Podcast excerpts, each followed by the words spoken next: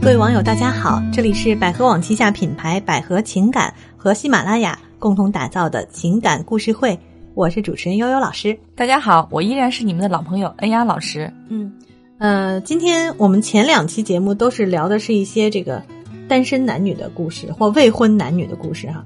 今天我们来聊一个成熟男女的故事。嗯嗯，故事是这样的：有一位先生啊，他给我们写信，他说。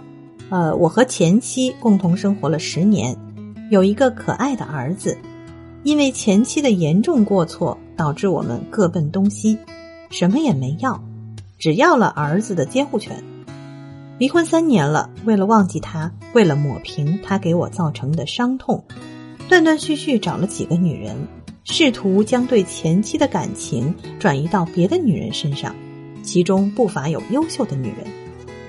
可是，每当自己想要敞开心扉的时候，总有一个声音对自己说：“算了吧，好好带好儿子，把他培养成人就好了。”其实我的年龄也并不大，只是过了不惑之年而已。我认真的考虑过，可能我仍然爱着前妻，这种爱包含了很多，不仅仅是男女之间的情爱，也许我早已经把她当成了自己的家人。无法改变的是。她是我孩子的母亲，为了儿子，我也难以将她忘怀，所以这位男士就给我们写信，想要解脱这种痛苦的情感状态。嗯，嗯，恩雅老师，你觉得这位男士身上到底出了什么问题？首先从这一点来看，哈，我得到一个消息，就是说他的前妻是严重的过错，导致他们的各奔东西。可能前妻的过错，或许是比如说出轨啊，或伤害了他。实在是过不下去了，他才离婚的。因为我发现他过了三年了，他都忘不了他的前妻，可能前妻对他造成了一个很大的伤害，嗯，非常大的伤害。嗯，我们大胆的设想一下，也有可能是出轨啊之类的事情。嗯，对。那他也曾中途交往过几个女人，但是都是无法对前妻进行，就是说忘记。嗯，每当想要跟这个女生建立关系的时候，嗯，哎，心里头会有一个声音说：“算了吧，还是照顾好孩子吧，对，别折腾了。”是这种。于是他就说：“算了吧，好好带儿子，把他培养成人就好了。”嗯，从这一点，我觉得他可能有点自暴自弃的感觉。对，他的内心的这种挫折感非常的强。对，因为刚才我跟悠悠老师聊过，他今年也就刚刚不惑之年，也就四十多岁吧。对他突然间就说这种话，我总我总感觉他有种后半生自暴自弃的感觉。对，呃，其实从这一点上，我觉得有几个特征能看得出来，就是当一个人是不是真的被呃一个创伤所击中。嗯，你看啊，有几个特征哈。第一个特征呢是。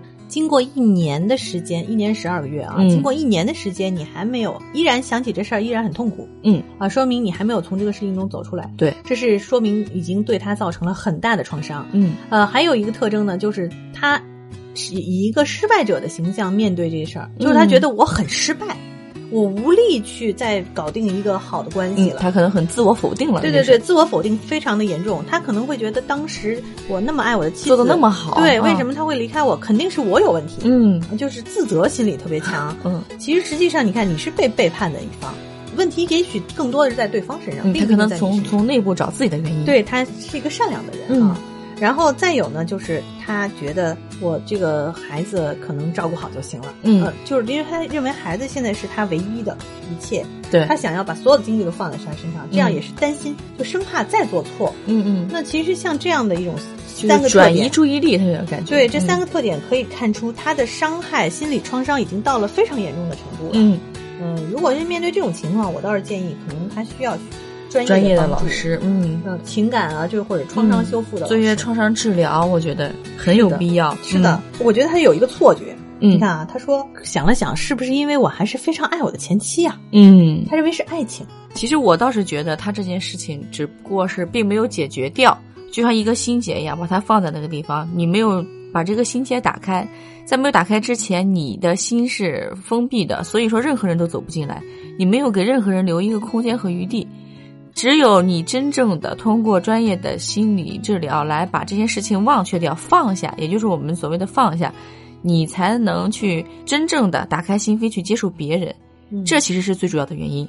而并不是说你现在觉得就是只要照顾好儿子就好，生无可恋的那个样子。对，嗯，再有一点说，如果人转移注意力也对你有相对有一些帮助，比如说你把你四十岁以后，比如说到八十到九十到一百岁这段时间进行一下规划，嗯，嗯，也许到不了一百岁，八十吧，对，八十，做一些有意义的事情，想给自己每个十年或者每个五年、每个三年定一个目标和计划，我这样会觉得你以后的生活会更有趣、更有奔头一些，起码的。不会这么消极。可以做的事情有很多。对。啊，打个比方说投资，嗯，可以做点投资嘛。对，这个投资包括很多方面，就算为了你儿子去投资，啊对。为了你的养老投资，对嗯。这个投资包括很多方面，一方面是提升自己的这种财务能力，嗯。另外一方面也有可能是学点东西，对对。自己进行投资，这也是。是啊，因为了愉快。因为人四十岁其实也没多大，对，在那个在在有有的专家眼里说，这是只是说刚刚是刚刚青年的尾尾巴，对吧？啊，对，四十岁。嗯，那你看一个人假如要活七十岁的话，那他们这十四十岁其实只是过了刚刚中间而已。，对呀，因为头十年，头前十年你是没有不自知的，在嗯父母的呵护下长大，对？然后等到十几岁的时候才有点意识，我要干点啥，我学点啥。嗯实际上时间对我们来说是很宝贵的。嗯，你刚过了一个三十年而已，你还有一个三十年。对，还有两个三十年的说不定。嗯那三十年就是咱们可以做好多事儿，嗯对吧？因为可能到七十岁以后，身体慢慢的就不能学到太多东西了。嗯，但实际上这三十年还可以做很多事儿，你可以去培养自己的兴兴趣爱好，可以交朋友，不一定非得结婚哈，不再找人，对，这都是不一定的。也许慢慢的，当你在各种兴趣爱好，然后生活变得更丰富之后，你又遇到说不定发现一个志同道合的人，有可能，嗯非常有可能。对。所以现在，嗯，他说这样的话还是为首先，他这个心理状态就不对的，因为前一阵儿跟一个朋友聊天啊，他是一个医生，他就会这么跟我说说，一个人的心理年龄多大，嗯。他会支配到你的身体的各个方面，比如说你的身体的年龄会随着你的心理年龄而变化的。哎。，就是一个人如果精神上觉得自己老了，嗯。那他身体很快就会随之衰老。对，啊。但是有的人无知无畏，哎，觉得我还小着，还年轻呢，哎对呀他那个很有活力。活力的，对。其实现在很多老年人比年轻人都有活力啊，真的，我看嗯好多那些什么夕阳红旅行团的那些玩的可嗨了啊那劲儿跳广场舞的大妈们，对比我们玩的反而比我们年年轻人都有活力，我发现啊。因为他们也没什么太多压力。嗯，而且有的我发现我们很多就是说坐办公室的人压力特别大，心态已经很老了。嗯嗯嗯，所以我们给这位先生的建议呢，就是第一，你首先还是建议你去寻找一下专业的帮助。虽然只过了三年，但是从这个失败的这个感情当中，你要完全走出来，嗯，对。完全走出来。其实我现在感觉他的精神也是很受折磨的。对，嗯然后走出来之后，你才有可能规划自己的生活。嗯，一定不要把注意力只放在孩子身上，否则孩子也很痛苦。对，他会觉得会有压力的。嗯，就好像我们以前经常看到的那种单亲的妈妈嗯，带着孩子，把所有的希望对全寄予孩子身上，孩子嗯很痛苦。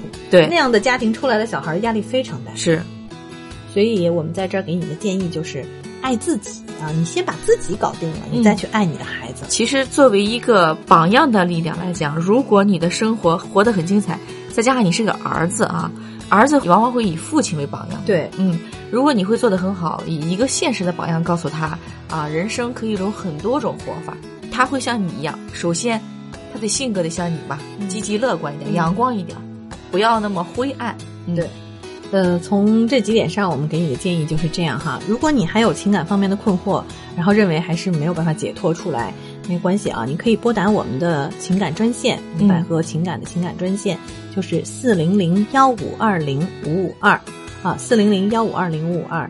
我们会有很多的专业的心理方面、情感方面和婚姻问题方面的老师等着给你做专业的支持哈。嗯，好，那么我们今天的节目就到这儿吧。好，嗯，再见。